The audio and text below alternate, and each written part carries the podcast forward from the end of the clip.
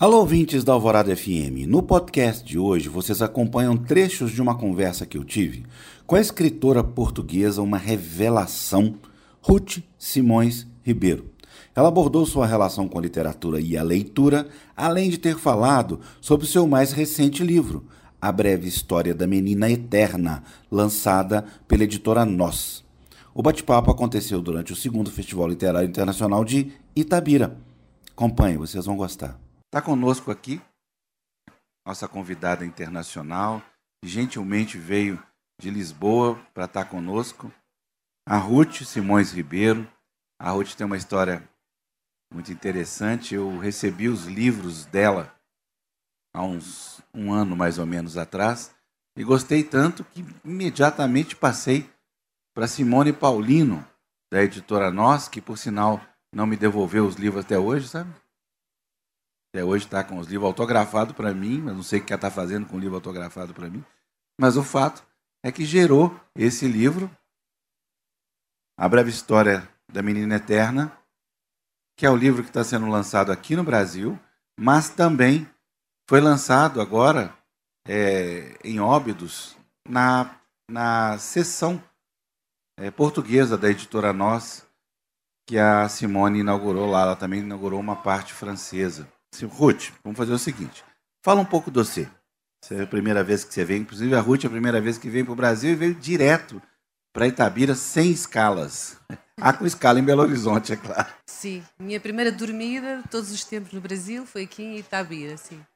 Uh, por algum motivo, ou por motivo nenhum, nunca tinha estado aqui no Brasil e é muito engraçado começar aqui, eh, em Itabira, na terra de Drummond, que é um poeta e um escritor uh, magnífico, com textos tão bonitos e fico muito contente por, por, por ter essa estreia aqui na terra, nesta terra. Enfim, a terra é toda a mesma, tem umas fronteiras assim meio ficcionadas, mas uh, estamos, estamos no mesmo plano.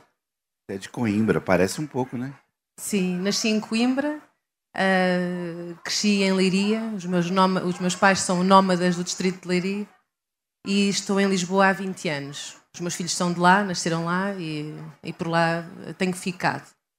Um, e, enfim, uh, nasci há alguns anos, não, não muitos, sempre.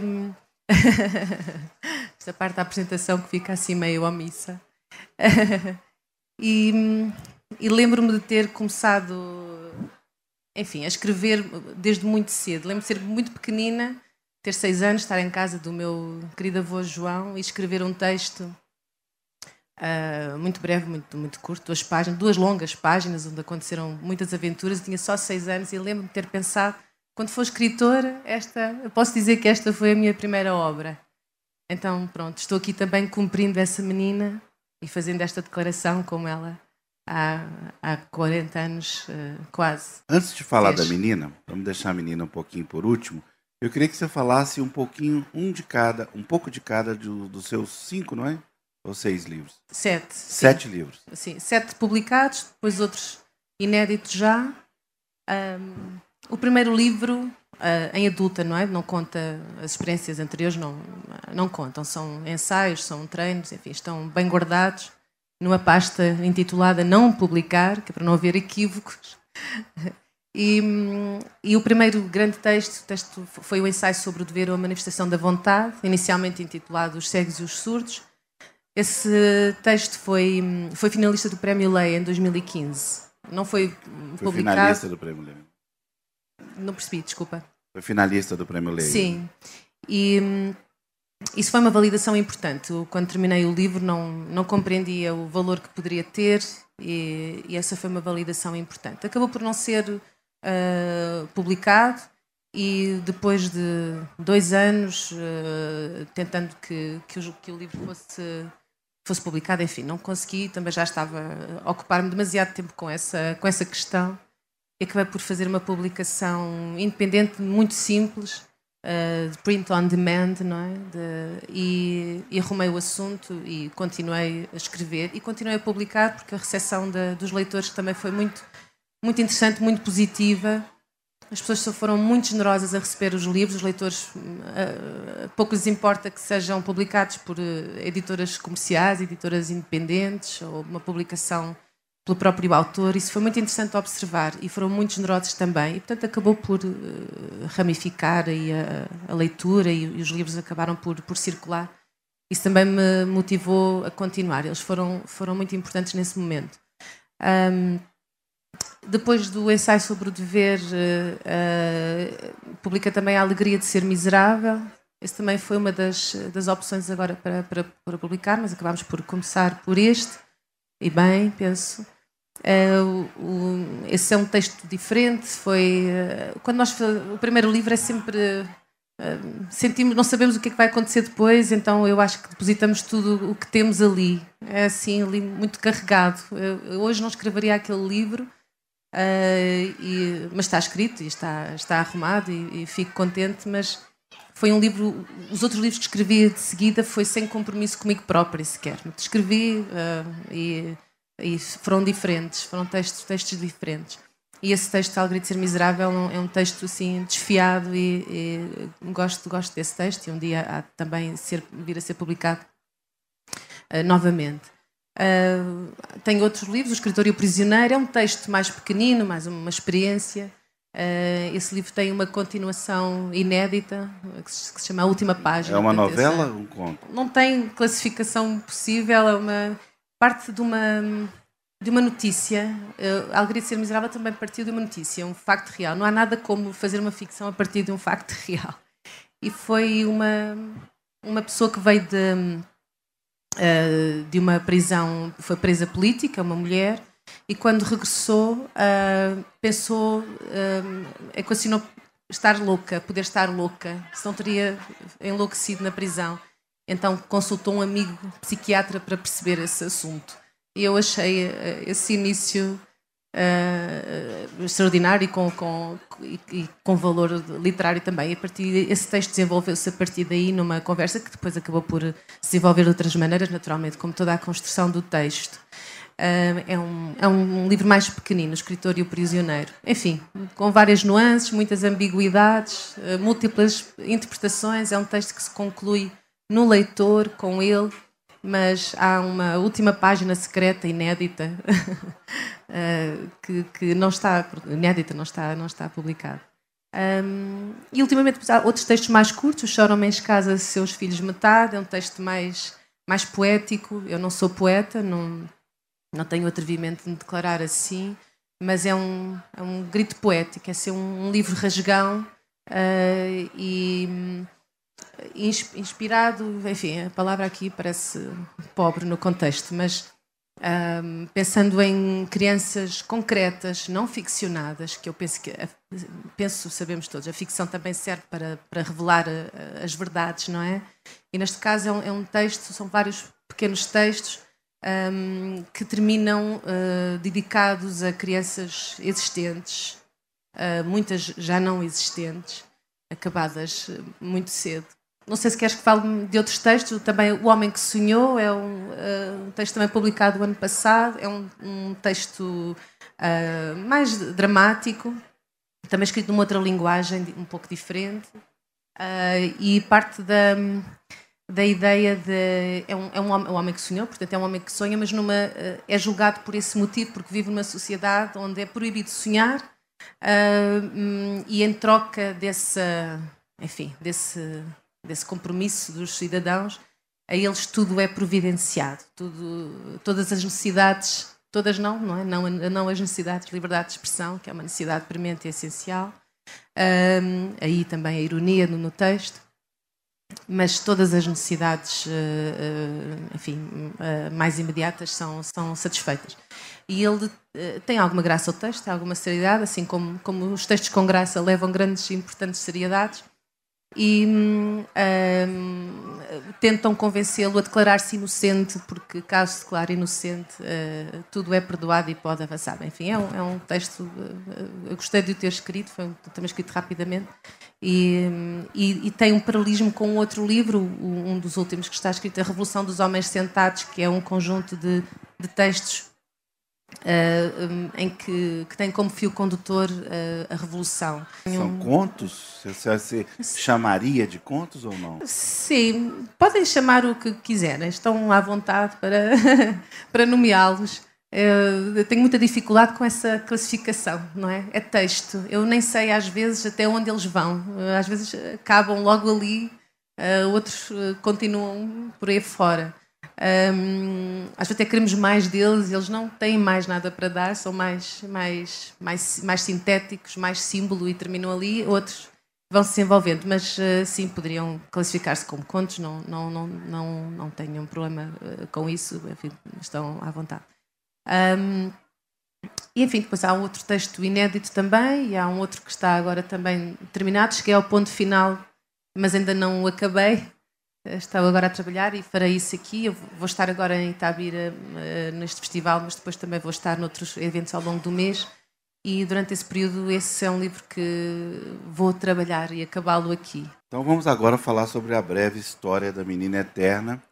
Uma menina que mora num, num país, digamos assim, numa terra, né? Onde a morte não existe, né? E que tem um paralelismo é, similar, a palavra não precisa ser similar, mas que nos remete ao momento que passamos agora também da pandemia, né? Apesar de não ter sido escrito durante a pandemia, né? Ele foi bem anterior. Queria que você falasse desse livro. Esse livro, hum, é, enfim, foi um, é um estudo, um estudo pessoal. Hum, é, é, é, a breve história da menina eterna e a menina é central mas na verdade há uma pessoa invisível, quase invisível, que tem uma só fala direta nesse livro e é a constatação mais, eh, mais fundamental e, e que é a premissa do livro e que é a mãe dessa menina. Eu, ehm, e eu sou mãe e uh, muitos de vós serão e uma vez deitando os meus filhos uh, apercebi-me, há pouco falámos também tanto da morte, mas enfim, aqui retornamos a ela. Um, e apercebi-me, mas de uma forma muito visceral e muito. Uh, enfim, de que eles um dia não serão mais. E essa fui eu que, que os fiz, não é? Que, que, que, que, lhes atribuí vida, que responsável pela sua existência de alguma maneira, responsável biologicamente. Uh, e, e, constatar que ao fazê-los nascer também uh, os destinei a, um, a, algo que nós queremos tanto evitar e é, é um paradoxo imenso, não é? Uh, algo que tememos tanto, mas somos responsáveis por esse, esse fim poss possível, esse fim inevitável. E essa, essa constatação foi muito perturbadora e eu apaziguei-me de alguma maneira com essa, com essa verdade Uh, e, e, o texto parte daí. Acontece que essa mãe, uh, de pouco se fala, uh, ela chama-se no texto, chama-se Eve, é uma brincadeira, uma graça, enfim, uma leve, uma leve ironia. Eva é a mãe, de, não é? Simbolicamente a primeira mãe. E esta Eve decide se pudesse terminar a humanidade e, e que não se fizessem mais filhos, porque é uma dor tão imensa de uh, este fim que, que eles têm logo, logo a partir do momento em que, em que existem. E é, um, é uma mãe que ficciona esse, esse lugar. Ela uh, decide não ter filhos por não, querer, não conseguir uh, acomodar essa, esse, esse sentimento, essa certeza, essa, essa constatação que ela, que ela, enfim, que ela, que ela encontra e decide não ter filhos. É, é algo paradoxal porque eu, a carga que essa mãe tem, Eve tem ao tomar a decisão, uh, é uma carga que eu só consigo atribuir-lhe, atribuir essa pessoa que a personagem, enfim, pessoa que habita esse texto, uh, sendo eu mãe. Portanto, é o paradoxo permitido à ficção um, e, e, portanto, ela, ela não uh, tem esta resolução de, de, não, não ser mãe por este motivo. Mas depois, enfim, a vida, como em tantos nós, troca as voltas, ela acaba por ser mãe e a partir daí ficciona um. adia-lhe a morte o mais possível e ficciona um sítio, a aldeia de seda, onde a, morte, a ideia da morte não existe.